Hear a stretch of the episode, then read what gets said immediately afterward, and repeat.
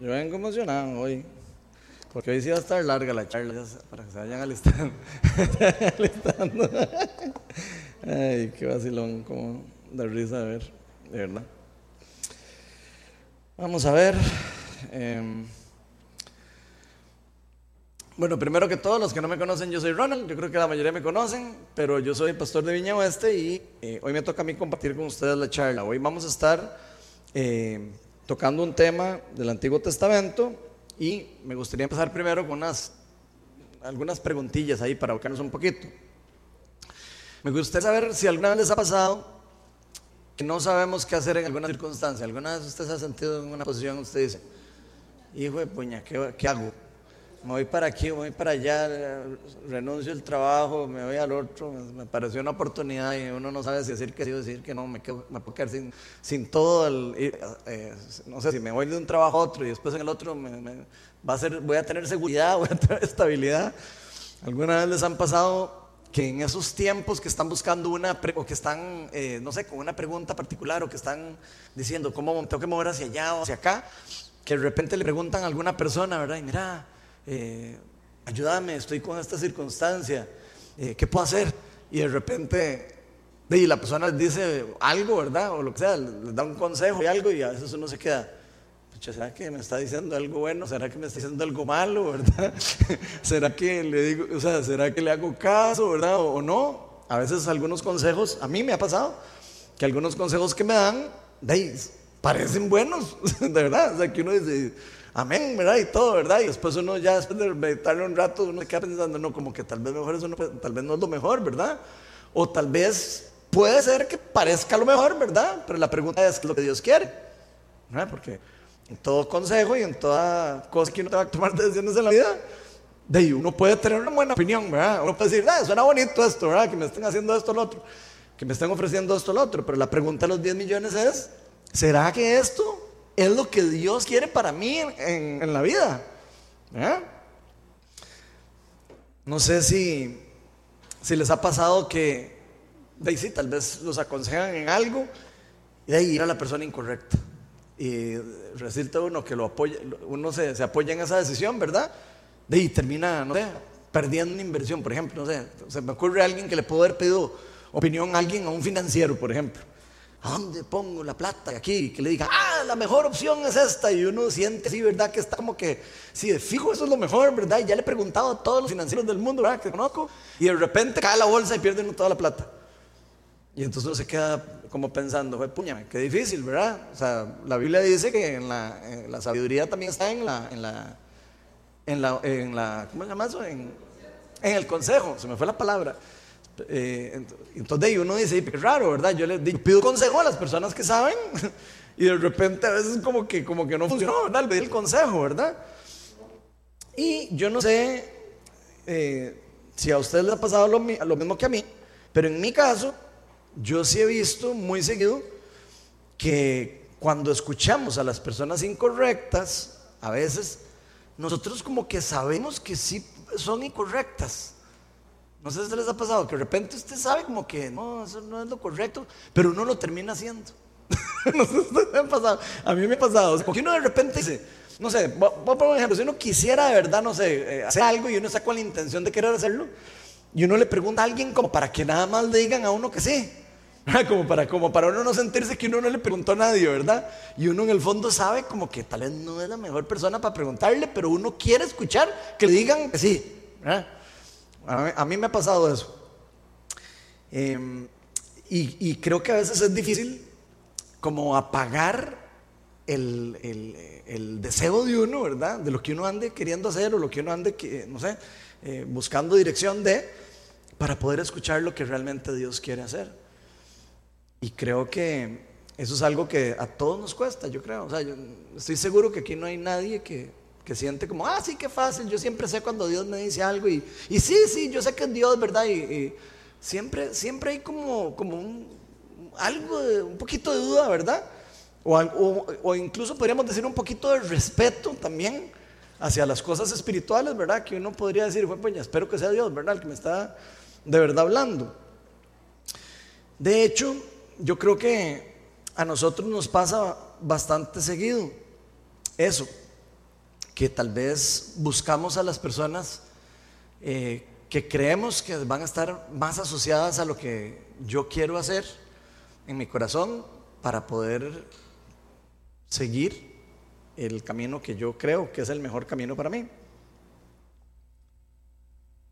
Pero para, pero para lo que se necesita, eh, para lo que todos necesitamos en nuestra vida, digamos, es de verdad saber si es que Dios quiere hacer lo que nosotros estamos buscando hacer.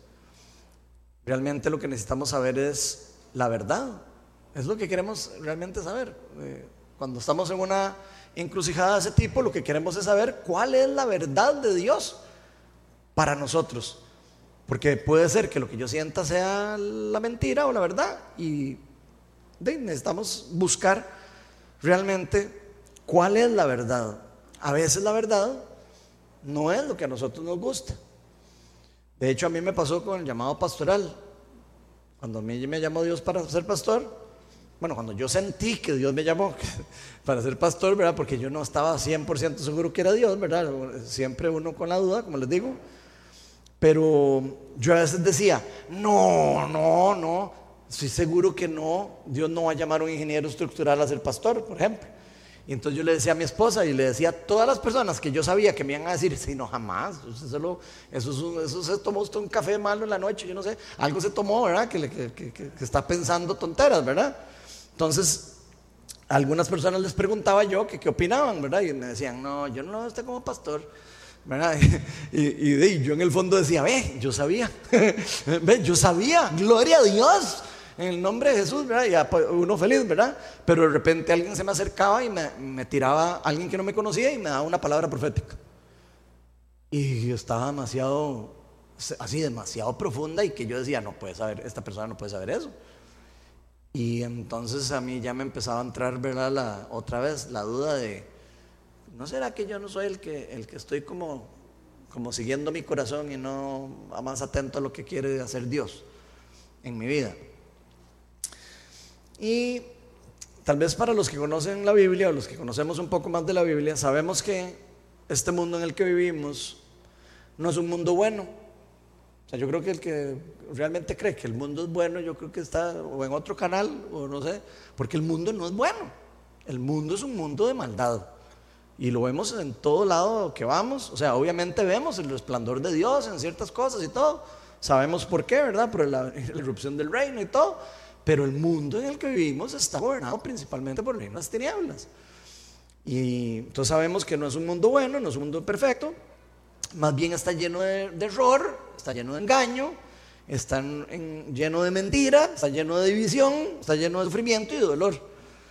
Y, creo que muchas de esas cosas es lo que a nosotros somos cristianos nos hace de el querer saber si estamos caminando en el, en el sentido correcto, ¿verdad? Porque no queremos ni el horror, ni el, sufrimiento, ni, la visión, ni queremos ninguna de esas cosas, ¿verdad? Por lo menos si estamos buscando a Dios, ¿verdad?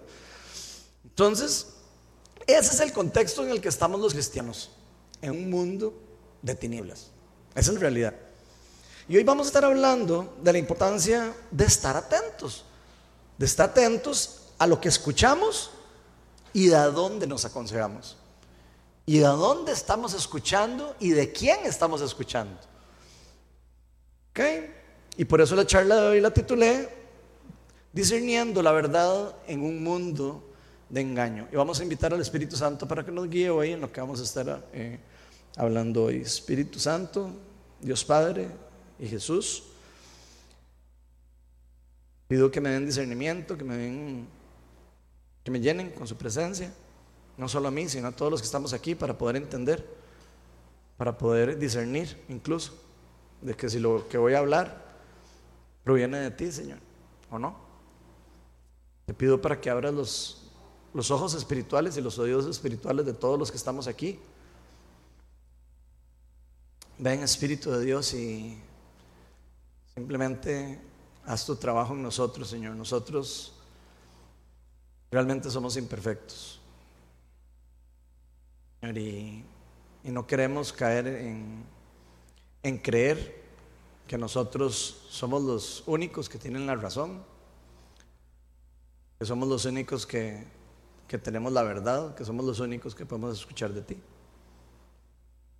Así que Espíritu Santo, te pedimos para que simplemente desbloquees todas las bendiciones del reino alrededor de nosotros, Señor, para que podamos escuchar tu voz clara, que sea una voz confirmada, que sea una voz que, que no solo una persona escuche, que sea una, una voz que se escucha alrededor, de manera que podamos caminar con discernimiento como comunidad. Todo esto te lo pedimos en tu nombre, Jesús. Amén. Bueno, vamos a leer. Hoy vamos a estar en el, en el primer libro de Reyes, capítulo 22. Así que vamos a leerlo casi todo. Así que vamos a leerlo aquí. Yo lo voy a leer de aquí y ahí ustedes lo van leyendo arriba. Dice así. Durante tres años no hubo guerra entre Siria e Israel, pero en el tercer año de Josafat, rey de Judá, fue a ver al rey de Israel por si, acaso, este, Josafat era de la tribu de Judá, o sea, de las tribus del, sur, si no me falla la memoria. Israel es las tribus del norte, ¿verdad? Y siempre tenían ahí como ciertas rivalidades, están separados un poquillo. Pero vean lo que ocurre aquí. dice lo siguiente, dice, eh, fue a ver al rey de Israel, ¿verdad? El cual dijo a sus funcionarios, no saben que Ramón de Galat nos pertenece. No hemos hecho nada para obligar al rey de Siria, que ese es el rey enemigo, ¿verdad? O rey de Aram, si ustedes en algunas Biblias dice eso también, Aram o Siria lo mismo, a que nos dé la, a que nos las devuelva. Así que preguntó a Josafat, al, al de Judá, ¿verdad? El de Judá tenía un corazón inclinado hacia Dios, el de Israel no tanto. El de Israel era el rey Acab. ¿Ok? Entonces eso es importante. Ahora lo vamos a ir viendo. Entonces le preguntó, está hablando el rey de Acab, así que le preguntó a Josafat, ¿irías conmigo a pelear contra Ramón de Galad? Josafat le respondió al rey de Israel, estoy a tu disposición, lo mismo que mi pueblo y mis caballos. En Primera de Crónicas capítulo 18 habla un poco de esto, hay un paralelo aquí. Y en Primera de Crónicas muestra que había un parentesco, no deja claramente qué es. La Biblia no dice si es que alguno se casó con alguien, no, no, deja claro. Pero esos dos reyes se unieron por algún tipo de parentesco que no queda claro qué es, y por eso está aquí el rey de Judá con el rey de Israel, que no era tan común. ¿Ok? Muy importante recordarles eso. Y dice así, eh, bueno, ya, ya, leí el, el, versículo 4, estoy a tu disposición, lo mismo que mi pueblo y mi caballo, pero vean lo que ocurre aquí. Pero antes que nada, este era Josafat, ¿verdad? Consultemos al Señor, añadió. Así que el rey de Israel reunió a los profetas, que eran casi 400, y les preguntó, ¿debo ir a, la guerra contra Ramón de Galad o no? A 400 profetas, ¿verdad? Pon atención. Vaya su majestad, contestaron ellos, porque Señor los entregará en sus manos. Y Acab feliz de oír lo que los profetas le estaban diciendo, imagino. Pero Josafat, el sur. El de Judá. Mm, no hay aquí un profeta del Señor a quien podemos consultar. Atención a esto, ¿eh? El rey de Israel le respondió, todavía hay alguien por medio de quien podemos consultar al Señor. O sea, todos estos 400 profetas, seguro eran del Señor, me imagino. Dice, pero me cae muy mal. Porque nunca me profetiza nada bueno. Qué cáscara. Dice, solo me anuncia desastres. Prefiere a los 400 que le gritan cosas bonitas que el, que le decía la verdad. ¿Lo están viendo? Dice, se trata de Micaías, hijo de Imía. Imla. Es que está muy chiquitita la letra, me perdonan. Dice, no digas eso, replicó Josafat. Entonces el rey de Israel llamó a uno de sus funcionarios y le ordenó, traigan de inmediato a Micaías, hijo de Imla. El rey de Israel y Josafat, rey de Judá, vestidos con su ropaje real, sentados en, sus respectivos tronos, estaban en la plaza de la entrada de Samaria, con todos los que profetizaban en presencia de ellos. Sequías, hijo de Kenaná, que se había hecho unos cuernos de hierro, anunció, otro profeta, por si acaso. Así dice el Señor Jehová de los ejércitos, casi que dice eso, no lo dice así, pero así dijo. Con estos cuernos atacarás a los sirios hasta aniquilarlos. Y además profetas vaticinaban lo mismo, o sea, todos ahí, sí, así va a ser, ¿verdad? Ataque su majestad a Ramón Galat y vencerá, porque el Señor lo entregará en sus manos. Amén, decía acá. Ahora bien, el mensajero que había ido a llamar a Micaías le advirtió, mira, los demás profetas a una voz dicen que el, éxito del rey, predicen el éxito del rey. Habla favorablemente para que tu mensaje concuerde con el de ellos. Pero Micaías repuso, tan cierto como que vive el Señor, ten la seguridad de que yo le anunciaré al rey lo que el Señor me diga. Cuando, cuando, cuando compadeció ante el rey, este le preguntó, Micaías, ¿debemos ir a la guerra con Ramón Galat o no? Y yo me imagino la presión de todos los profetas ahí, ¿verdad? Sí, sí, sí, sí. ¿verdad? Entonces vean lo que dice, vean lo que, lo que ocurre. Ataque su majestad, que vencerá. Es lo que contestó el profeta. El profeta del Señor. Presión pública se llama eso. Eh, que vencerá, contestó él, porque el Señor los entregará en sus manos.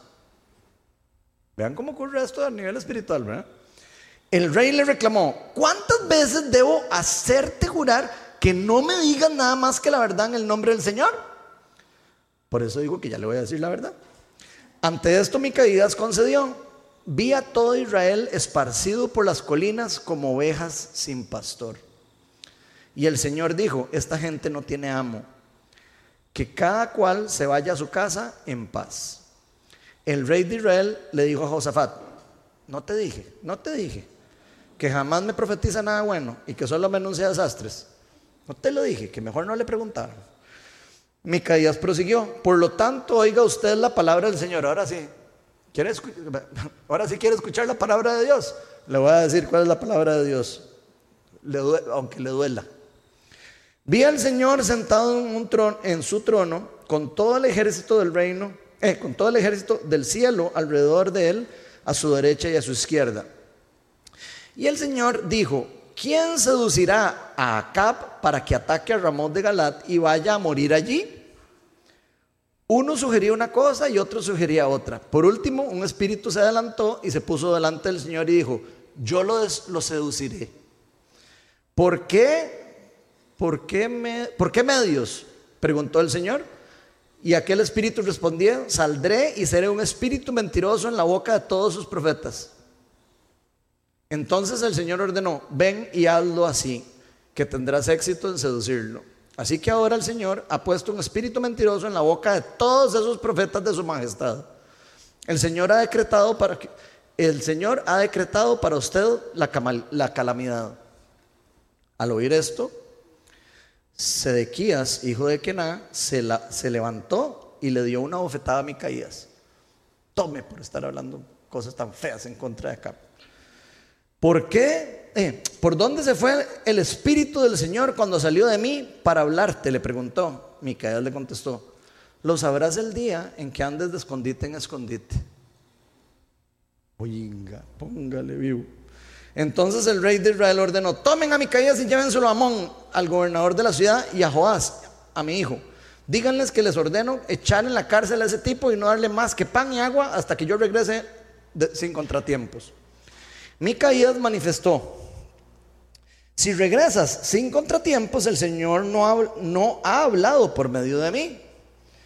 Tomen nota todos ustedes lo que estoy diciendo. Eh, Galat, no sé, ahí me perdí. Todo lo que están diciendo. El rey de Israel y Josafat, rey de Judá, marcharon juntos contra Ramón de Galat. Allí el rey de Israel le dijo a Josafat, ¿qué buen plan se ingenuó?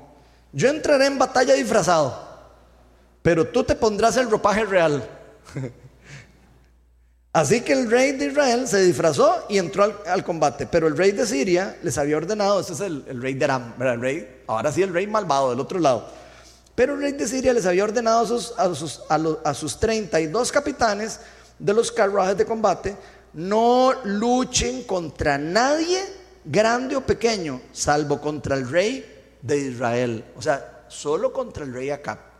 Le dijo que podía pelear a todos, ¿ok? Cuando los capitanes de los, de carros vieron a Josafat, pensaron, sin duda este es el rey de Israel. Y claro, nada vestido de rey, el otro se disfrazó de, de peleador. Entonces, dice, cuando los capitanes de los carruajes vieron a Josafat, pensaron, sin duda este es el rey de Israel, así que se volvieron para atacarlo. Pero Josafat gritó. Entonces los capitanes de los carruajes vieron que no era el rey de Israel y lo dejaron de perseguir. Sin embargo, alguien disparó su arco al azar. Alguien agarró, tiene una flecha ahí para cualquier lado. E hirió al rey de Israel entre las piezas de su armadura. El rey le ordenó al que conducía su carro, da la vuelta, da la vuelta y sácame del campo de batalla, pues me han herido. Todo el día arreció la batalla y el rey se, mantuvo en pie en su carro frente a los sirios, pero la sangre de su herida no dejaba de correr por el piso del carro, del carro y esa misma tarde murió el rey Acab. Vamos a ver. Ahí terminé. ¿O no? ¿Faltó? ¿Dónde me quedé? ¿Cuál versículo me quedé? 3.5. Ok, todo el día recién batalla, ya lo dije, pero... Eh, eh, ok, 36. Ya se ponía el sol cuando, cuando por todo el ejército se difundió un clamor, cada hombre a su ciudad, el mundo, todo el mundo a su tierra. Así que el rey murió y fue llevado a Samaria, donde lo sepultaron, lavaron el, carro en un estanque en Samaria, donde se bañaban las prostitutas y los perros, lamieron la sangre, tal y como había declarado la palabra del Señor. Así terminó muriendo el rey Acab. Por cierto, era el, esposo de Jezabel. Y hoy vamos a estar hablando de dos verdades espirituales que Dios va a querer, o que quiero, que creo que, Dios quiere que compartamos eh, hoy por medio de este pasaje bíblico. La primera verdad espiritual es que hay una gran diferencia entre la opinión humana y la sabiduría que proviene de Dios.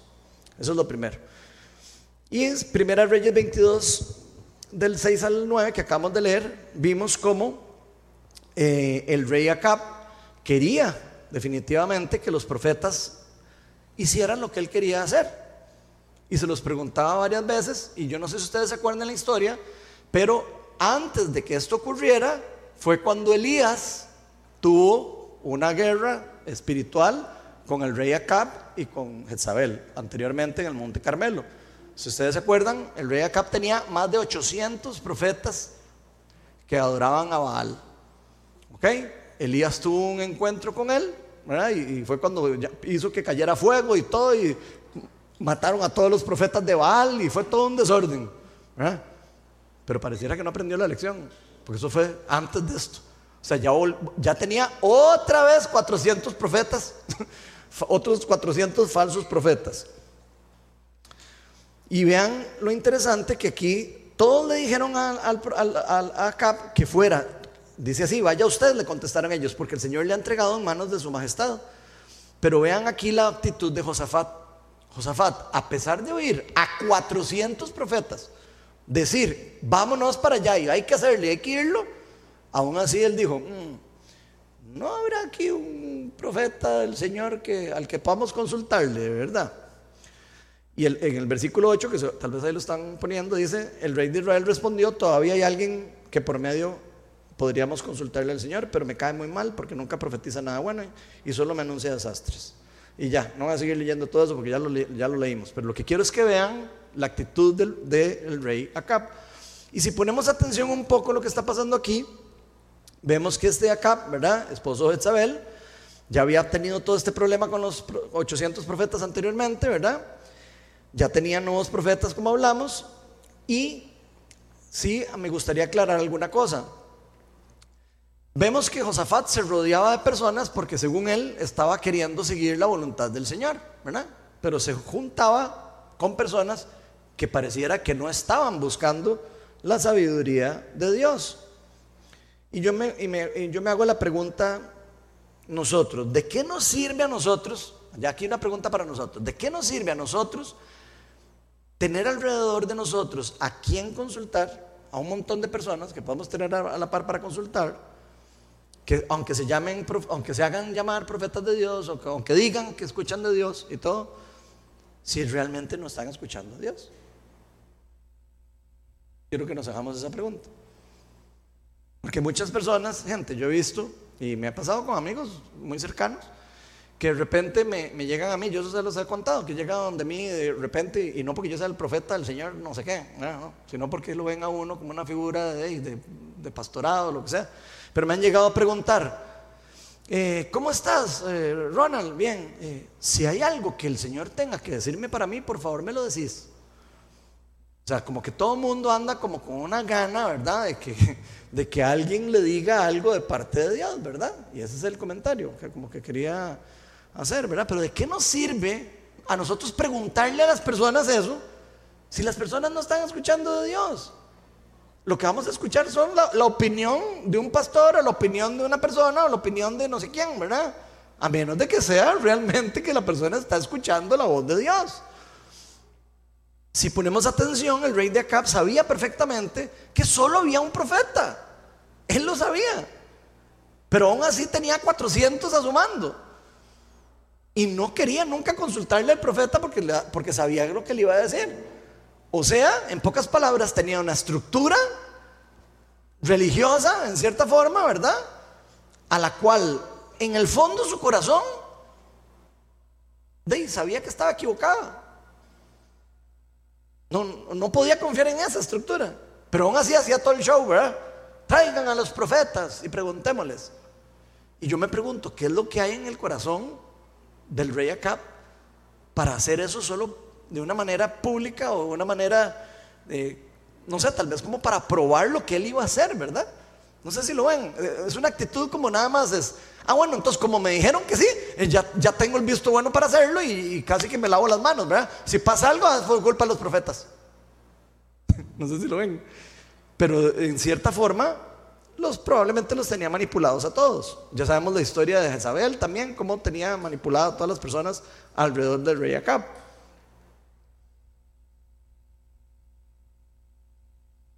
Aún así, no solo querían, no solo quería preguntarle algo, sino que se dejaba influenciar por los profetas que decían que estaban escuchando de Dios. O sea, él no, solo quería preguntarles, él no, sino se estaba dejando influir por voces que no venían de Dios. Y aquí quiero hacer una aclaración para todos nosotros. Y ojalá que estemos poniendo atención. Porque no todos los que dicen, así dice el Señor, están hablando de parte del Señor. No todos los que dicen, Dios me dijo que hiciera tal cosa, necesariamente está escuchando la voz de Dios que le dijo eso. Y lo digo para mí, y lo digo para ustedes y para cualquier persona. No todo el que dice sentí de Dios tal cosa, necesariamente sea de Dios. Algunas veces puede ser de Dios, sí. Algunas veces no necesariamente.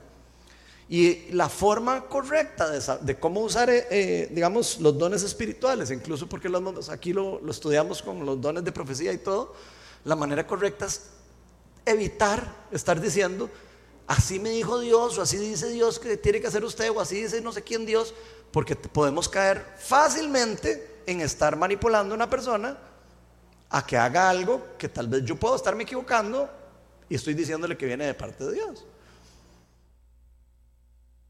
Entonces, no todo el que dice, Señor, Señor, entrarán al reino de los cielos, nos dijo Jesucristo. Y, incluso las personas le responden, pero no echamos fuera demonios en nombre tuyo. No, jamás los conocí. O sea, la Biblia es clara de que existe la, falta, la falsa profecía, el, falto, el falso maestro, y no necesariamente tiene que ser con una mala intención, por si acaso. Puede haber personas que tienen muy buena intención y que cometan el, pecado de ser un falso, falso maestro. Por ejemplo, yo me puedo parar aquí y tener muy buenas intenciones, pero enseñarles algo que se sale totalmente de la palabra de Dios. Y no necesariamente es que yo sea malo, ¿verdad que no? Yo puedo tener una buena intención. Pero si yo me paro aquí y yo soy un maestro que enseña contrario a la palabra de Dios, soy un falso maestro. Mi intención puede ser la mejor del mundo, pero puedo llevar a la comunidad a la destrucción, como ha pasado en montones de casos. Y lo mismo con un profeta, lo mismo con un apóstol, lo mismo con un maestro, con, un pastor. ¿Cuántas iglesias no se han ido al, barranco por un mal pastor? Vamos, eh, aquí hacemos una lista y bueno, nos cansamos de hacer las listas, ¿verdad? Pastores que están en la cárcel ahora. pasa eso en todas las iglesias. En la mayoría han pasado. Entonces es algo que tenemos que tener cuidado. Vean, Josafat no escuchó a los profetas y dijo, ah, bueno, vamos a la guerra. Ya, todos dijeron que sí. No, Josafat dijo, mm, no habrá alguien al que podamos de verdad como preguntarle, porque yo todos están como muy flojitos aquí, todo, todo está diciendo lo mismo. Y puede ser que tengan razón, ojo, puede ser que tengan razón, pero aún así se hace la pregunta. ¿Y qué si los 400 que están aquí están equivocados? y eso es lo importante de este pasaje. Porque pueden haber 20 profetas que le digan a una persona, eso es lo que hay que hacer. Y los 20 pueden estar equivocados. ¿No vieron ustedes las elecciones de Donald Trump la vez pasada? ¿Cuántos profetas reconocidos como profetas se equivocaron? ¿Cuántos? Yo oí profetas que salieron diciendo, ah, se queda Trump públicamente. Y profetas, como les digo, profetas que tienen buenas intenciones. No, estoy diciendo que, eh, otra vez, la falsa profecía no viene necesariamente de una mala intención, pero viene, o sea, existe y se puede y puede ocurrir. No sé si se acuerdan en las elecciones de Costa Rica también que se profetizó que iba a quedar aquel muchacho, Fabricio Alvarado, y unas profecías que usted oye, usted decía casi que se le para el pelo uno, ¿verdad? las cosas que, casi que la similitud y todo, ¿verdad? Y uno decía, hijo de puña, no, no, eso va a quedar. Y no quedó, era falsa profecía. La palabra de Dios es muy clara de que es falsa profecía y que no es falsa profecía. Si se cumple es profecía real y si no se cumple no es, punto. No existe la, sí, es que pasó, que no sé qué. No, no, no existe eso. Eso está en Deuteronomio. Primera de Reyes 22, 7 dice, pero Josafat inquirió, ¿no hay aquí algún profeta del Señor que vamos a consultar? Y creo que esto es demasiado importante de entender. La opinión humana puede estar influenciada por intereses egoístas, por limitación del conocimiento de uno mismo, que a todos nos hace falta, por cierto.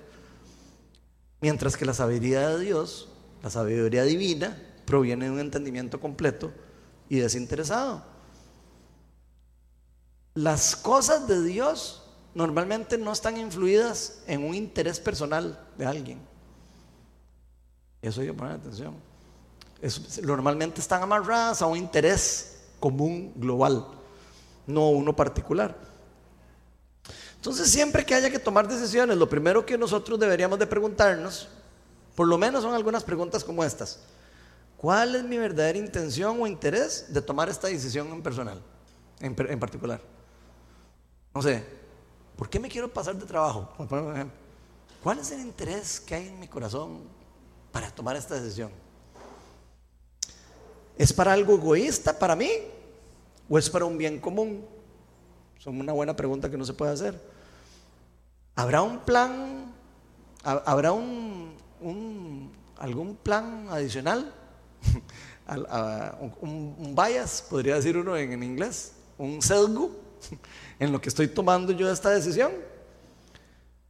¿Por qué necesito tomar esta decisión en particular? Es una buena pregunta también. ¿Por qué tengo que tomar esta decisión? Esas son algunas preguntas que nos pueden decir, a nosotros llevar a meditar y a, esperar a que Dios nos diga qué hacer.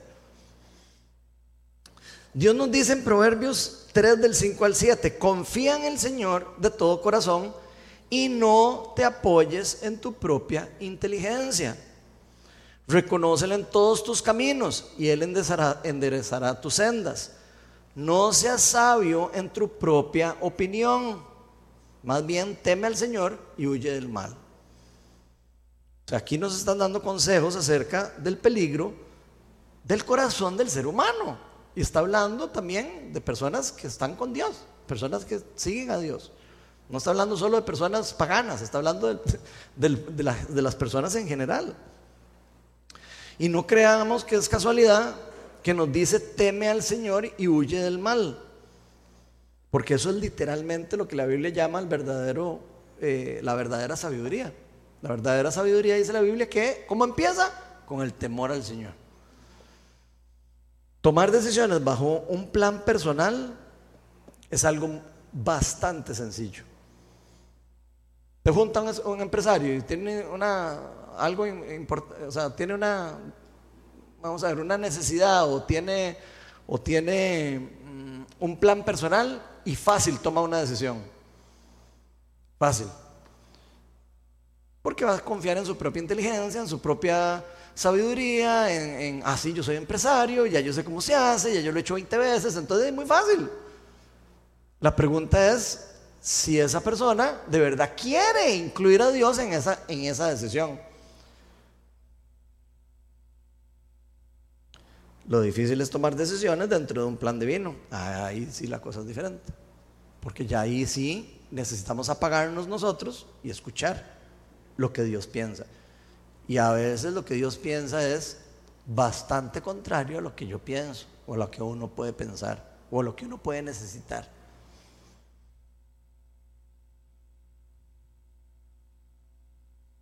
Y por eso es importante estar en comunión con Dios. Si no estamos en comunión con Dios, va a ser difícil poder filtrar las voces, incluso hasta de los profetas. Y ojo, insisto, no tienen que ser profetas malos, pero que sea profeta no quiere decir que hay que decirle que sí, ni hay que decirle que ya, ¿a dónde, qué hacemos? No, nada. Hay que escuchar y esperar confirmación de Dios. Josafat aquí lo pidió. Pero vean que aún así Josafat fue en el tira. Y yo quiero que lo vean esto también. Josafat dijo, llamemos al profeta. Escuchó eso, pero aún así lo hizo. No sé si lo vieron. Él cayó en la trampa también. Al final de cuentas no confió tampoco en el profeta Dios. Si él de verdad hubiera confiado en el profeta Dios, le dice, no, hermano, no vamos a ir. ¿Verdad? Pero fíjense la presión grupal, el poder que tiene. Incluso en contra de la voz que ya se sabía que era que sí era la de Dios, o por lo menos tenían alta probabilidad de que fuera la de Dios, ¿verdad? La Biblia es clara en cuanto nos dice que la sabiduría humana puede llevarnos por caminos de conveniencia temporalmente. O sea, una decisión humana o una sabiduría humana nos puede durar por, poco tiempo, claro. Conozco montones de gente que ni siquiera son cristianos y, tienen sabiduría para manejar algunas cosas y, funciona bien, y les va bien temporalmente. Mientras, mientras que la sabiduría divina nos guía hacia la verdad y la vida eterna. Entonces, una sabiduría no necesariamente nos está llevando a la verdad, nos puede llevar a cumplir un, propósito particular que tenemos, pero no necesariamente ese propósito es un propósito divino, ni es un propósito que está alineado con la verdad. La divina nos va a llevar hacia el camino que, Dios tiene. Ahí sí, aunque no nos convenga personalmente lo que va a ocurrir. No sé si lo ven, o sea, a veces seguir a Dios a veces toma, eh, implica cosas que no van a, gustarnos. Yo lo veo, por ejemplo, con los apóstoles. ¿Qué pasó con los apóstoles? Siguieron a Dios y los terminaron matando. Pero estaban caminando para donde Dios quería que los llamaran. Algún otro vivillo, ¿verdad? un apóstol vivillo hubiera podido decir, no, mejor, mejor no me voy por ese caminillo, ¿verdad? Y, y me ahorro que me maten, ¿verdad? Lo hubiera podido hacer, pero no hubiese caminado por el camino que Dios tenía para él o para ella. El rey Acab creía que si le profetizaban algo bueno, estando alineados sus deseos personales, era suficiente para dar un paso. Por ejemplo, Meli, ¿usted cree que deberíamos de hacer esto? Sí. Ah, bueno, gloria a Dios, ya Melania me dio permiso. Ese es el error. ¿Qué pasa si Meli está equivocada? Diferente sería, Meli, eh, tengo que tomar esta decisión, ¿qué opinas de esto? Tal cosa. Ok, gracias. Voy a, opinar, voy a ver qué me dice el Señor al respecto. Puede ser que ella me dijo que sí a lo que yo quería. Pero creo que nosotros todavía la responsabilidad no es del profeta ni a la persona que le estamos consultando, la responsabilidad nuestra, al final de cuentas. ¿Qué es lo que el Señor quiere para nosotros? Aquí vemos acá cómo precisamente se dejó llevar por sus propios deseos, incluso apoyado por varias personas que no necesariamente era el camino de Dios. Primera Corintios 1:25 dice, pues la locura de Dios es más sabia que la sabiduría humana y la debilidad de Dios es más fuerte que la fuerza humana. Aquí lo podemos ver en ese pasaje, literalmente. ¿Qué hemos estado haciendo nosotros en nuestro caso personal? Me pregunto yo. Ya nosotros como iglesia o como personas, en nuestra vida personal, que todos tomamos decisiones todos los días. ¿Hemos realmente buscado a Dios? ¿O estamos realmente buscando a Dios, incluyéndolo en nuestras decisiones? ¿Lo hemos estado buscando en forma genuina? ¿Estamos realmente preguntándole a Dios si eso es lo que a mí me conviene o lo que no me conviene, sea cualquier cosa que vayamos a hacer? ¿O hemos estado solo esperando que alguien nos diga las cosas que queremos escuchar? Que podría estar pasando, ¿no verdad? Alguno. Para seguir caminando para donde nosotros queremos caminar.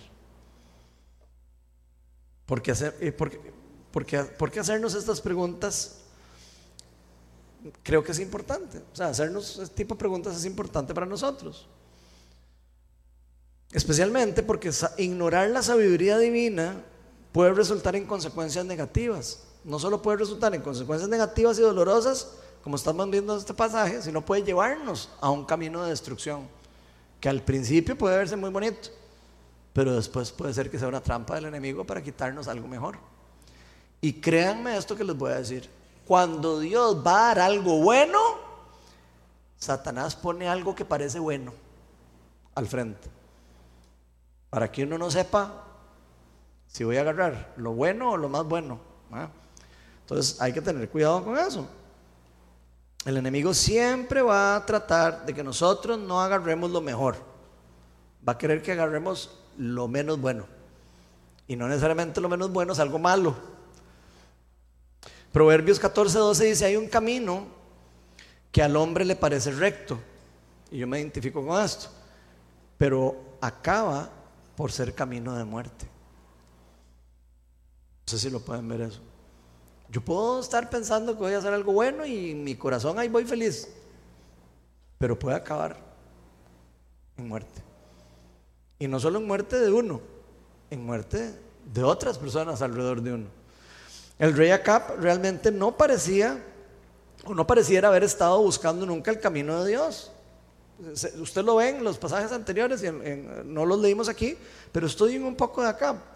Él levantó estatuas de Baal y estatuas de todos los dioses malos, ¿verdad? El otro, Josafat, más bien destruyó todas esas estatuas. Por algún motivo que no entendemos, se juntaron ahí eh, y pasó esto, pero lo terminó influenciando. ¿Lo vieron? Lo terminó influenciando a Josafat. Averigüen de Josafat. Era un dios, que, era un dios, era un rey que estaba realmente eh, bendecido por Dios. Y creo que Dios aquí tuvo misericordia a Josafat por haber sido bueno. Y tuvo misericordia con él, aunque se dejó llevar y aunque todo, le tuvo misericordia. Le dijo, mm, no va a dejar que le pase nada a usted. Pero la próxima vez tenga cuidado a donde se está metiendo. Porque él no debió haber apoyado a Acab desde el inicio. No lo debió haber apoyado. Sabiendo la vida y, el, fruto de Acab. Entonces vemos que no solo este Acab no solo no estaba buscando el camino de Dios, ¿verdad? Sino que trató de llevarse en banda a todos los demás. Y, y se los llevó en banda a todos. Y a personas que sí querían buscar de Dios. Josafat quería buscar de Dios. Josafat quería escuchar a Dios. Pero esa actitud del corazón fue precisamente el gran error que tuvo Acab en toda su vida. Porque él siempre siguió primero sus deseos. Él siempre siguió primero su plan. Él siempre creyó que él era capaz de vivir y tomar decisiones en Dios. Porque era muy gato, lo que usted quiera. Pero él ese fue el error de él. no querer escuchar a Dios. Aunque decía que lo estaba haciendo, ¿verdad? Porque no les digo, traía a los profetas y todo para que todo el mundo creyera que él estaba buscando de Dios. Primera Reyes 16:31 dice, incluso lo que ocurrió con Acab antes, como si hubiese sido poco el cometer los mismos pecados de Joroboam, hijo de Nat, también se casó con Jezabel, hija de Baal, rey de los Sidonios, y se dedicó a servir a Baal y adorarlo. Entonces Acab se casó con una persona de que, que adoraba a otros dioses. Y ya vi en la historia lo, lo que fue eso. Fue algo, pero bravo, algo de lo más bravo. Entonces vemos que nunca realmente quiso buscar a Dios en forma genuina y eso lo llevó a la destrucción. La segunda verdad espiritual que vamos a ver hoy, y la última, es que todos tenemos una gran responsabilidad cuando, en cuanto a discernir los mensajes espirituales. O sea, aquí no es una responsabilidad tanto de los profetas. No sé si lo están viendo. La responsabilidad es de quien escucha el mensaje y qué hace con ese mensaje. ¿Puede ser útil un profeta? Claro que puede ser muy útil, pero hay que tener cuidado. ¿Quién es el responsable si toma no la decisión? ¿El profeta o uno? Uno. Entonces hay que tener cuidado. Según Primera Reyes eh, del, 22, del 22, eh, del 23 al 28, aquí explica cómo un espíritu de mentira se movió en el, en el grupo de profetas y se los llevó a todos en banda. Incluso cuando le reclaman al profeta Micaías, eh, lo retan y le dice, ¿y usted dónde? Ese espíritu mentira que salió de mí. Pero no lo, no lo querían, no lo querían entender. El profeta está no dejándose, eh, no se está dejando eh, confrontar, no, o sea, no, se está dejando como, como, no, no, está queriendo como que otra persona también le enseñe. ¿Me explico? Tiene un corazón de que esto es lo que dijo Dios. Y ya. Y yo soy el que oigo a Dios. Eso fue lo que le pasó a ese, el que le pega la bofetada a, Micaías. Él era un profeta, el que le pega la bofetada.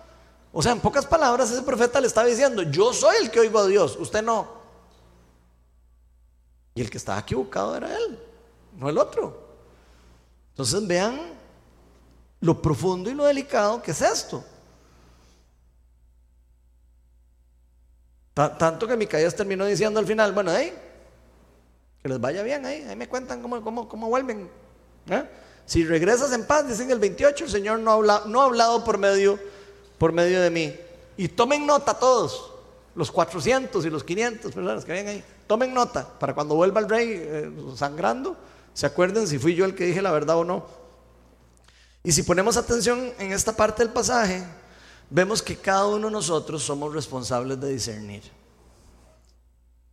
Todo mensaje que parezca que viene de Dios o que no venga de Dios. Incluso Josafat finalmente terminó yendo a la guerra con Acab, como les dije, pero por misericordia de Dios, Dios le perdonó la vida. Pudo haber muerto en ese, viajecito. Uno hasta podría decir, eh, se merecía en cierta forma, como que le fuera mal, ¿verdad? Pero aún así Dios sabía el corazón que él tenía, que no tenía una mala, el que él no tenía una mala intención. Probablemente Dios vio a, Josafat y dijo, bueno, eh, este madre me lo están manipulando, ¿verdad? Eh, yo sé que no tiene una mala intención, voy a protegerlo. Y voy a dejarlo que él se arrepienta después y cambie. Y esa es la actitud que Dios tiene para con nosotros. Seamos quien seamos, ya seamos un, pastor que se equivoca, ya seamos un, profeta que se equivoca, un maestro que se equivoca. Yo creo que lo que tenemos que aprender cada uno de nosotros es aprender a, darnos cuenta cuando nos equivocamos y pedir perdón. Yo me acuerdo cuando nosotros empezamos Viña Oeste, aquí no me deja mentir Melania. Yo al principio estaba empezando a dar estudios bíblicos, ¿verdad? Y, y a veces decía algunas cosillas por ahí, ¿verdad? Y yo, Cuando llegaba a la casa, ¿verdad? yo, como que eso no era muy bíblico, ¿verdad que no? Estoy diciendo la verdad. Y yo, escucha, yo creo que yo me equivoqué en eso. O sea, ya, ahí en el calor, ¿verdad? O, decía algo y lo afirmaba como muy valiente, ¿verdad? Y después llegaba a la casa. Escucha, ¿será que de verdad está diciendo eso? ¿Y qué hacía yo? La semana siguiente, ay, gaticos más. Vieran que yo creo que me equivoqué en esto. Y cualquiera de ustedes dirá, ah, no, de donde ese pastor no vuelvo. ¿O no? Eso es lo que mucha gente diría. Ah, no, yo donde ese Mike que se equivoca, yo no vuelvo. Yo les decía, vean, yo creo que yo me equivoqué. Y vamos a estudiar por qué creo que me equivoqué. Y empezábamos a estudiar y decimos, vean, aquí parece que tal cosa Y nos dábamos cuenta y decíamos, Mike, qué, chiva. O sea, eh, y no fue dañino al final.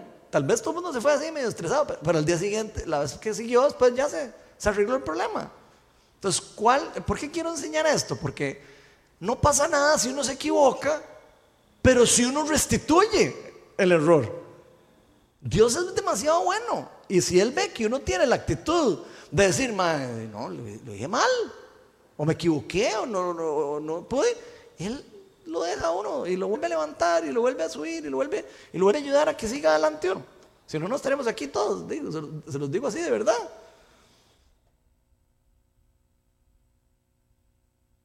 Y creo que Dios, por lo menos creo yo, ¿verdad? Me imagino que Él debe querer que todos aprendamos que debemos ser diligentes a la hora de estudiar las escrituras. No solo estudiar las escrituras para ver casos donde uno puede aprender cosas que pueden pasar el día de hoy, ¿verdad? Sino que seamos diligentes en buscar la dirección de Dios y de la verdadera profecía también, ¿verdad? Y por discernir a través de cómo? de la adoración, a través de saber las sagradas escrituras, porque adivinen que la profecía nunca puede ir contra la palabra de Dios. Entonces, si conocemos las escrituras y las estudiamos, y si vamos a tener más herramientas que nos van a permitir decir, no, suave, porque eso no parecía, aunque suena muy bonito, amén y gloria a Dios, va, no se alinea las escrituras. Entonces, probablemente, por lo menos hay que tenerle cuidado. No pareciera que eso es de Dios. Entonces, diligencia en las escrituras y en buscar la dirección del Espíritu Santo a través de la oración. Ahora no estamos todos en esto. Estamos todos ayunando ahora. Estamos buscando la dirección de Dios. Eso es bueno. Es lindo que pase eso. Es lindo que pase eso porque la gente se despierta. Y la gente le prende los, dones espirituales también. Y todo el mundo empieza, pues puña, nos agarraron de más de todos. algo pudo haber pasado. Entonces uno, uno está activo. El ver a jóvenes ahora. Yo he escuchado jóvenes que están haciendo el ayuno.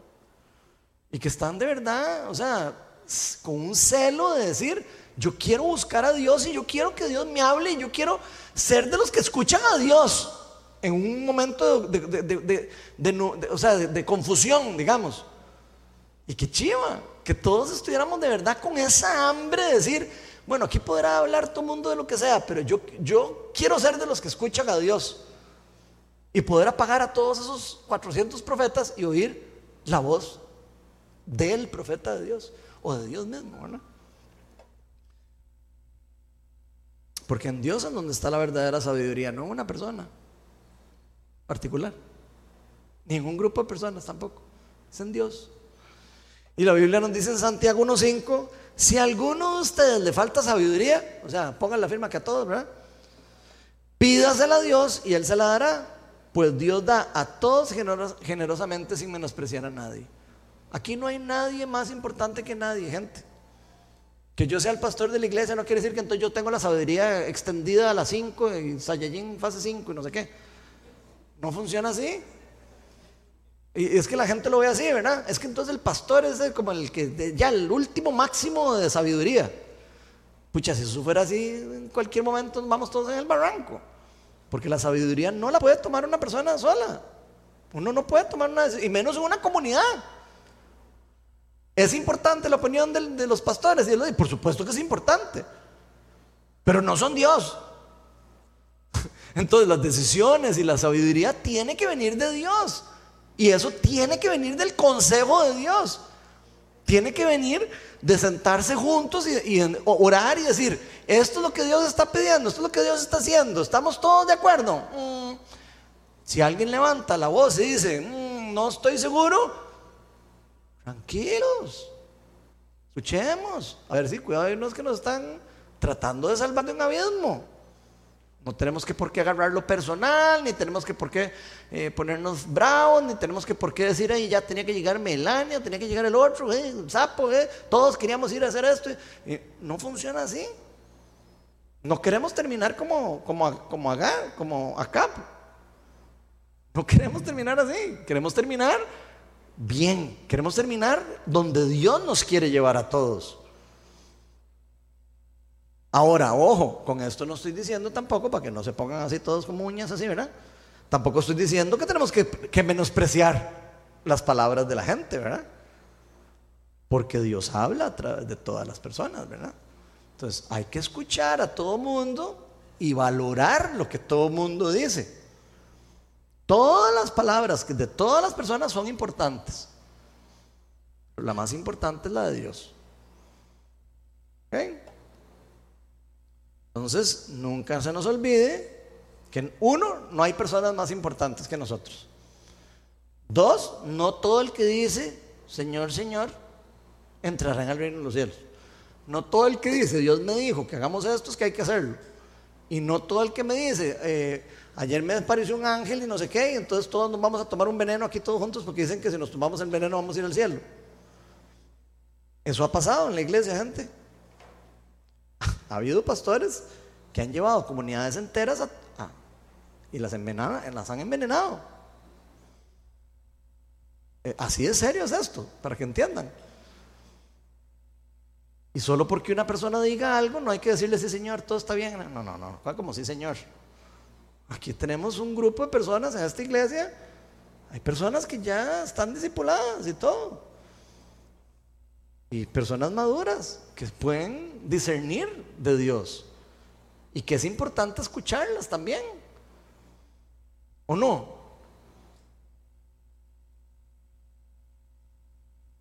Esto no solo aplica para personas familiares o, amigos o personas que parecen ser espirituales, aplica para todo el mundo. La Biblia es muy clara al decirnos que no debemos confiar ciegamente en los líderes religiosos. Eso lo dice demasiado claro. O figuras de autoridad, sin comparar sus palabras o acciones con principios bíblicos.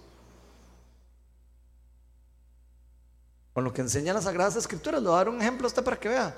Yo sé que alguien me va a decir, ay Ronald, pero la Biblia dice que hay que someterse a las autoridades. Ajá, y entonces, ¿por qué Pedro y Juan no se someten a los fariseos cuando los, cuando los están persiguiendo? Si es la autoridad. Porque no se están sometiendo a Dios. Así de sencillo. Entonces, hay que tener cuidado. ¿Qué pasa si un líder religioso va en contra de Dios? Todo el mundo va a decir, ay, gloria a Dios, porque el, porque el pastor está haciendo esto o lo que sea. No.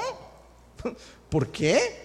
No. Si la Biblia nos está advirtiendo de eso, nos advierte que puede pasar eso. Nos advierte que hay poder del reino de las tinieblas moviéndose y también adentro de las iglesias. No podemos eh, ser, eh, ¿cómo se dice? Naif en español. Ingenuos, no podemos ser ingenuos y decir, ay, qué lindo, ¿verdad? Es que qué buena gente Ronald. Y sí, está diciendo que no sé qué. No, no, ¿cuál gente no sé qué? No. Hay que orar, hay que discernir. De hecho, se nos advierte en Mateo 7:15. Cuidado, cuidado con los falsos profetas. Pablo. Bueno, en este caso no es Pablo, perdón, porque está en Mateo. Este debe ser Jesús. Vienen disfrazados de ovejas, pero por dentro son lobos feroces. Ahora, no todos son así. No, todos los profetas falsos son lobos feroces disfrazados de oveja. Jesús está hablando aquí de un caso de los profetas falsos. Pero puede haber falsa profecía. Puede haber falsa profecía y que no sea una persona mala. ¿Existen los falsos profetas? Claro que existen. ¿Existen los falsos maestros? Claro que existen. ¿Existen los, falsos pastores? Claro que existen. Y creo que todos lo hemos visto. Y puede que varios de estos no tengan malas intenciones. Yo he visto, conozco personas incluso pastores que no tienen malas intenciones y que han llevado la destrucción a comunidades. Y que no tenían malas intenciones. Pues existe eso. Y por eso creo que debemos de estar siempre atentos para escuchar, escudriñar, escudriñar la Biblia y también nosotros despabilarnos, gente. O sea, no, es para estar aquí calentando sillas. Este, aquí todos, cuando, cuando hay algo así, todo el mundo tiene que, ok, yo, ¿qué es lo que está diciendo Dios? Yo quiero ser parte de los que, de los que está metido con Dios.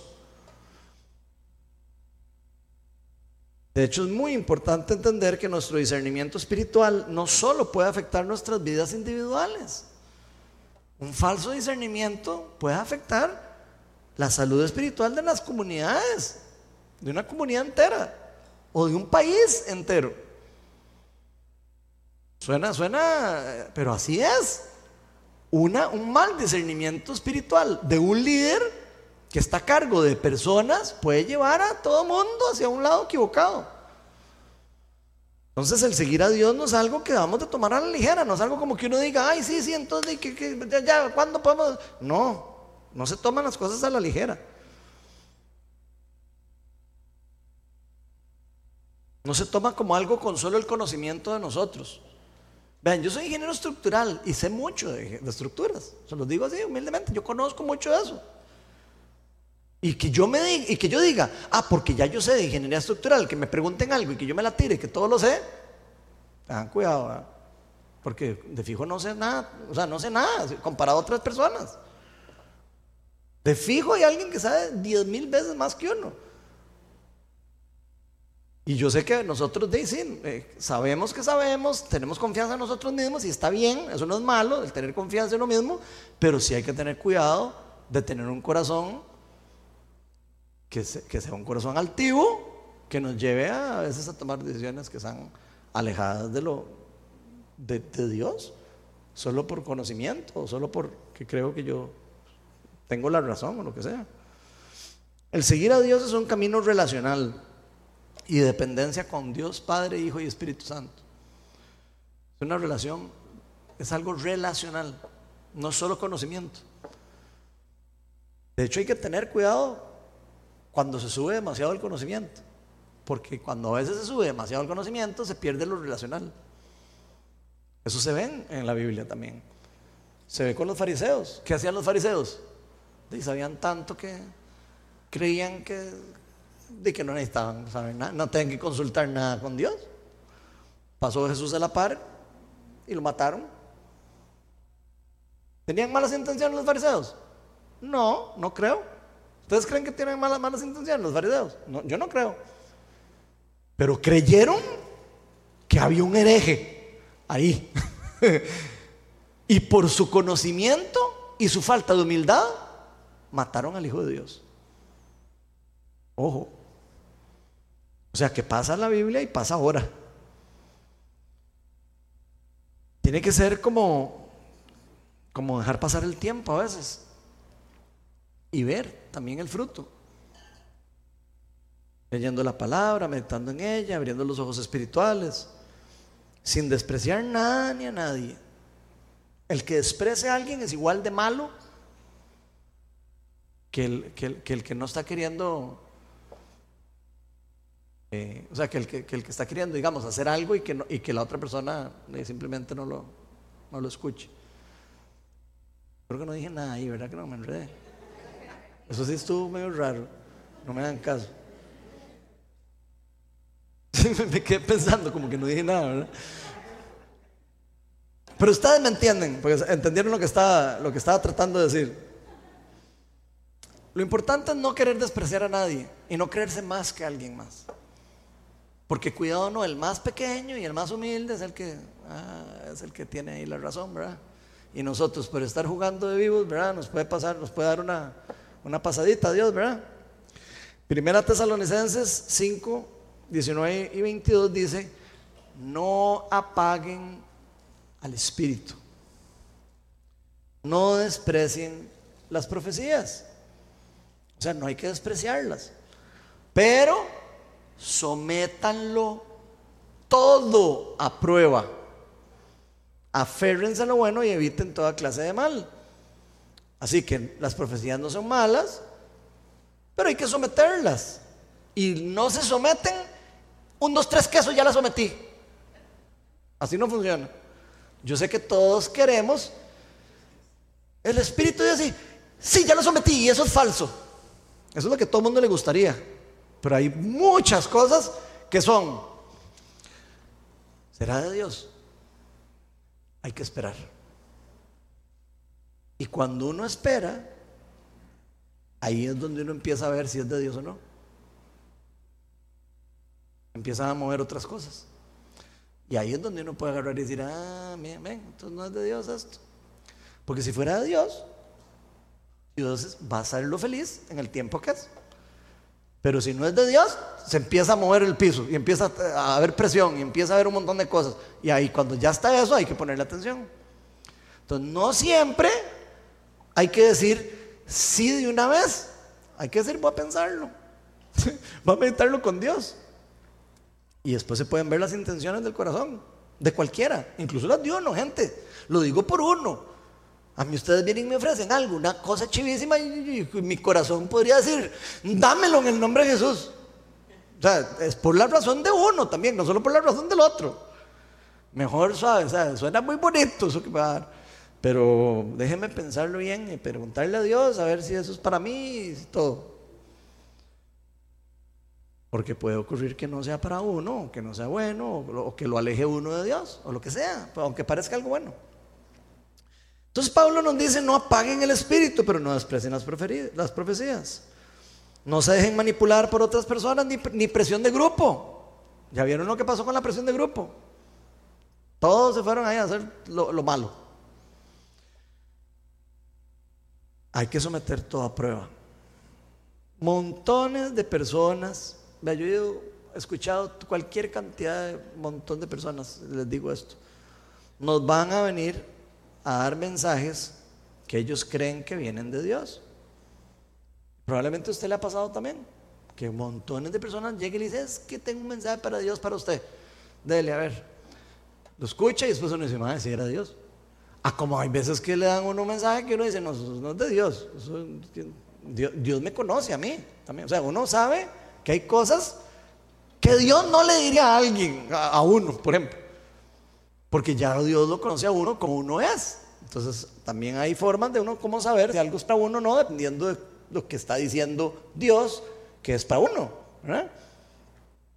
Ahora, hay que tener cuidado de no menospreciar eso, porque podríamos nosotros estar cerrando el Espíritu Santo para algo que Dios quiere hacer también. Pero para eso no es cabra patas de cabra. Para eso se necesita tiempo, se necesita paciencia, se necesita orar, se necesita hablarlo con otras personas y qué perciben las otras personas. Así es como uno debería caminar en cualquier cosa que uno camine. Ahora, al final de cuentas, no vamos a tomar la, no a tomar la decisión uno por lo que otra persona dijo. va a terminar tomando uno la decisión que uno sienta que está más acorde a Dios y a lo que Dios quiere hacer. He visto algunas personas, he visto en otras iglesias así, en, en la tele y en otras cosas, porque yo casi toda la vida he estado como en un par de iglesias nada más, pero he visto Cosas que yo creo que la mayoría de ustedes pueden haber visto también en internet o en otras iglesias, De, de, personas que usan los dones espirituales de una forma incorrecta. Y insisto, no necesariamente con mala intención. Yo no creo que, como les digo, que los profetas que dieron los mensajes de Trump tuvieran una mala intención. He visto personas que dan mensajes que vienen supuestamente de Dios y que finalmente no eran de Dios. Ahora también hemos visto otras personas que malintencionadas hacen algo, ¿verdad? Y dicen algo y lo que quieren es destruir algo. Y hay personas que sí, se van en la tira y pa, se destruye. Entonces, otra vez, no hay excusa para que nosotros no pongamos atención. Porque al final de cuentas está en cada uno de nosotros si escuchamos, si estamos discerniendo y si lo pesamos. ¿Cuánto tiempo lo pesamos? y si lo tenemos que soltar y dejar ir o si lo tenemos que escudriñar y atrapar más y esperar a ver cómo reacciona, qué es lo que genera también en el ambiente alrededor de nosotros. El, fruto de esas cosas pueden también dar una, una, una, una seña de hacia dónde caminar. Ojalá que dejemos hacernos todos nosotros los locos, ¿verdad? Porque yo creo que muchos de nosotros hacemos los locos como si esa responsabilidad no fuera nuestra. Sí es de nosotros la responsabilidad. Ojalá dejemos de estar pensando o, o pasándola nuestra responsabilidad a otras personas. Bueno, ya para finalizar, me agarro muy tarde. La verdad no sé si este pasaje a ustedes los ha retado como me retó a mí. Pero créanme lo que yo tengo como dos, tres semanas de estar con este pasaje, masticándolo y, pucha, qué duro me ha pegado. Y en verdad, este pasaje siento que lo resaltó Dios, porque yo no lo escogí. Me lo llegaron a dar, mi hija. Me lo llegó a mira, y no, y no estaba pasando nada, simplemente me lo trajo. Y yo, wow, creo que es para nosotros eso. Y quiero comentarles una cosa. La comunidad está empezando a crecer. Yo creo que ustedes se dan cuenta de eso. Y hay que tener cuidado. Porque las cosas cuando crecen rápido, se caen rápido. Yo soy ingeniero estructural. Hay que tener cuidado de cómo se construye. A veces hay que ir un poquito más lento para que se haga mejor y después se construya más fuerte. Y con el crecimiento vienen nuevos retos. Vienen nuevos retos. Más personas quieren opinar, más personas quieren participar, más personas quieren estar haciendo cosas. Y está bien, y chivísima, y gloria a Dios por eso, porque de eso se trata la iglesia. De eso se trata el pueblo de Dios. Todos y cada uno de nosotros somos importantes, desde un dedo del pie hasta el hombro o el brazo o lo que sea. Pero vamos a necesitar discernimiento, gente. Por eso aquí nos enfocamos en los discipulados que hacemos y por eso tratamos de, que todo el mundo se, esté entrenado lo mayor posible. Puede que algunas de las cosas que personas vienen y aportan sean muy buenas ideas y muy buenas cosas. Y puede que pase que otras personas vengan con muy buenas intenciones a aportar buenas cosas, pero que tal vez no sea lo mejor para el tipo de comunidad o para la comunidad como tal. Y para eso ya tenemos un grupo de líderes que están ahí. Y cada vez se agregan más. Lo importante es que sepamos, gente, que en esta comunidad queremos seguir a Dios. Eso es lo que estamos haciendo aquí. Estamos siguiendo a Dios. Yo quiero seguir a Dios. Y me gustaría que cada uno de ustedes quiera seguir a Dios. No seguir a un pastor, no seguir una idea, no seguir un no sé qué. No, seguir a Dios, a Jesús.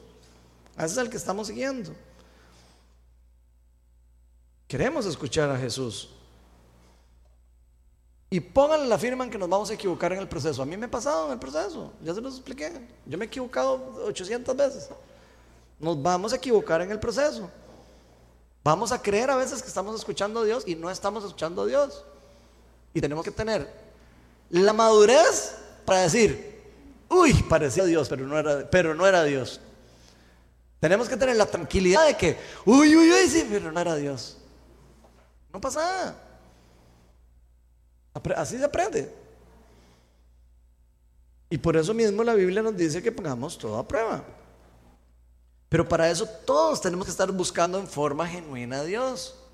Entre más estemos buscando forma genuina a Dios, entre más estemos leyendo su palabra, entre más tiempo estemos pasando solas con Él, más vamos a tener el discernimiento más desarrollado.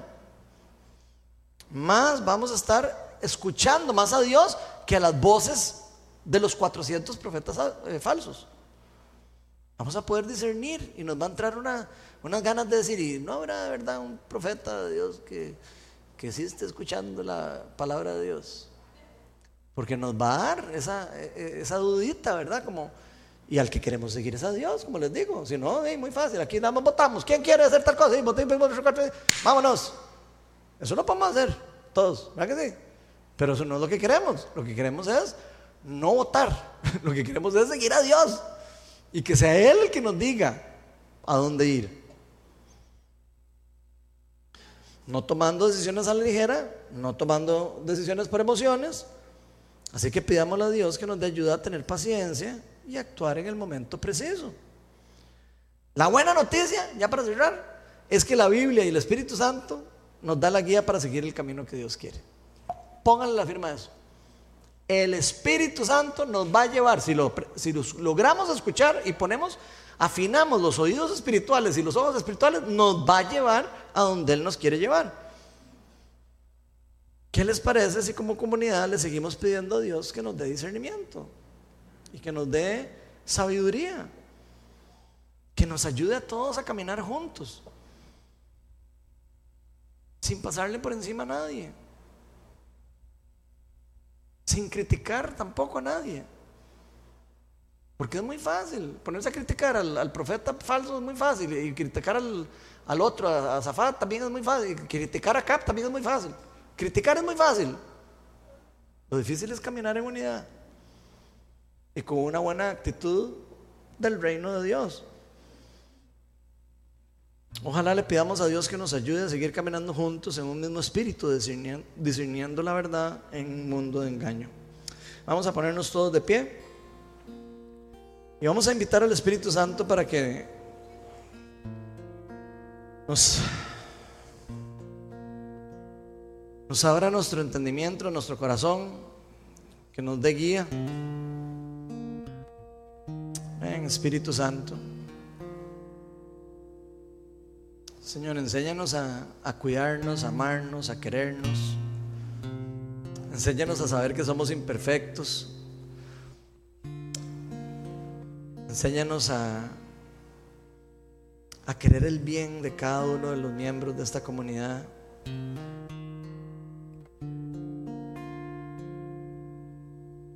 Señor, quita todo espíritu de fariseísmo de nosotros también, de creer que sabemos todo, o de que creer que una persona puede tener solo la verdad. Danos un liderazgo humilde, Señor. Oramos para que la viña, Viña Oeste, y toda la viña, todo tu cuerpo de Cristo sea un liderazgo humilde, Pa. humildad.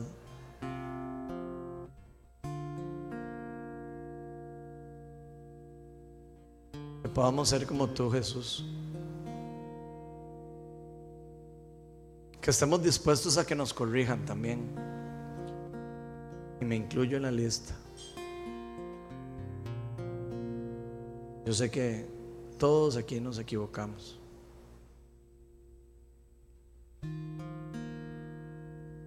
Señor, recuérdanos que muchas de las cosas que se mueven espiritualmente entre nosotros, no necesariamente las personas las perciben.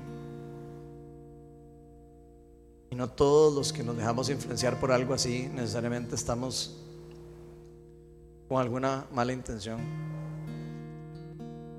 Y yo te pido para que nos enseñes eso, para que podamos amarnos, para que podamos cuidarnos,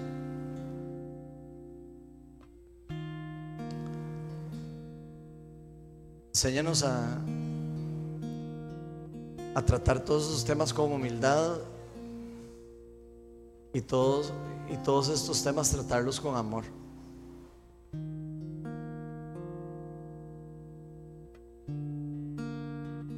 Señor, gracias porque siempre nos permites cambiar de dirección. Gracias porque Tú permites que nosotros todos nos arrepintamos.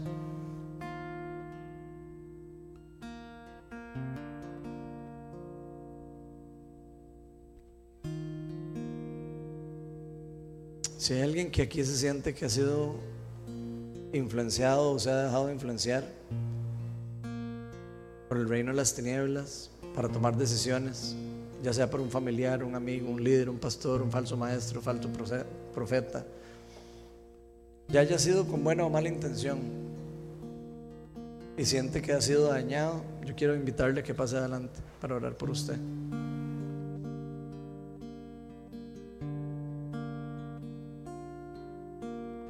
Si hay alguien que se siente que, que se ha equivocado que ha caído también, con o malas, con buenas o malas intenciones, independientemente cuál sea, para ambas Dios tiene la medicina del arrepentimiento. Ya sea que alguno de nosotros se sienta que se equivocó al aconsejar a alguien, si usted siente que usted le dio un consejo a alguien usted se siente mortificado ahora porque usted sabe, pucha, yo aconsejé a alguien mal, puede ser que aquí hayamos varios que hayamos pasado por eso. Y si ese es su caso, pase adelante. El Espíritu Santo quiere restaurarlo también. Quiere restaurarnos a todos en eso. El enemigo quiere a veces aislar a las personas con eso.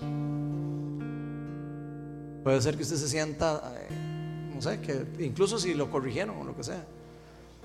Puede ser que usted se sienta, ah, no, ya yo no quiero más que me hablen de eso. El reino de las tinieblas, eso es lo que quiere.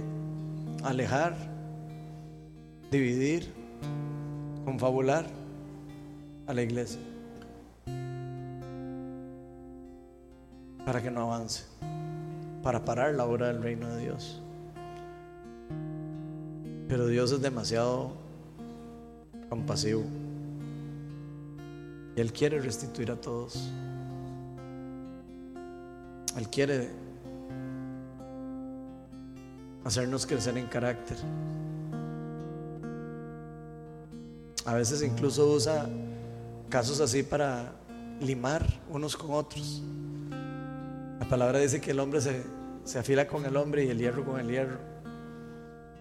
A veces es bueno lijarse un poquito ahí con alguien para también darse cuenta que uno no siempre tiene la razón.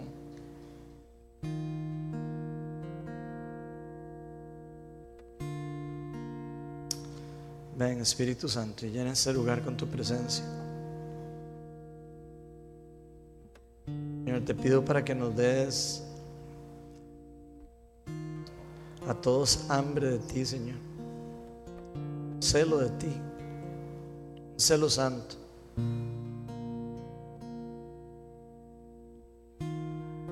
De buscarte. De encontrarte.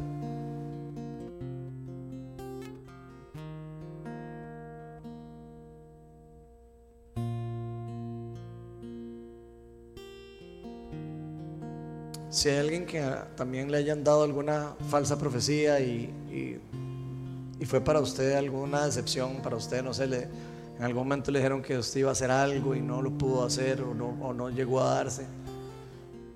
Y usted tal vez eso lo llevó a enojarse con Dios o a enojarse con la persona que le profetizó. Hoy también es un buen momento para pasar adelante y, y entender que la persona se puede haber equivocado y no necesariamente con mala intención. Así que si es su caso, también puede pasar adelante y, aprovechar hoy para soltar eso y decirle a Dios, Señor, ya perdoné a esa persona.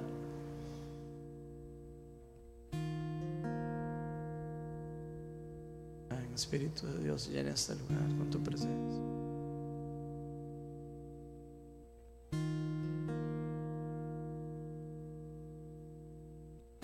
Adoremos y y dejemos que el Espíritu de Dios nos edifique.